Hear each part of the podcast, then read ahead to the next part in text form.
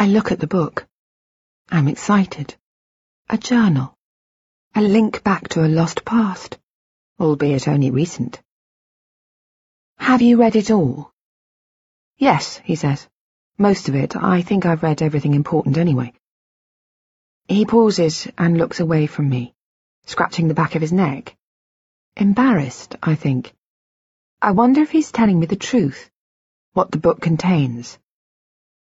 He drains the last of his mug of coffee and says, I didn't force you to let me see it.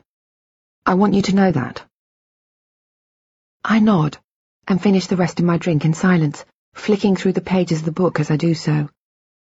On the inside of the front cover is a list of dates. What are these? I say.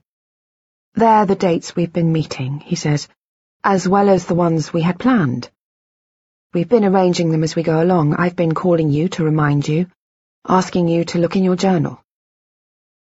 I think of the yellow note tucked between the pages of my diary today. But today? Today I had your journal, he says, so we wrote a note instead. I nod and look through the rest of the book. It is filled with a dense handwriting that I don't recognize, page after page, days and days of work. I wonder how I found the time, but then think of the board and the kitchen, and the answer is obvious. I've had nothing else to do.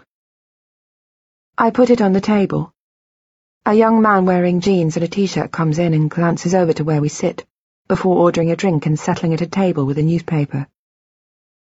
He doesn't look up at me again, and the twenty-year-old me is upset. I feel as though I am invisible.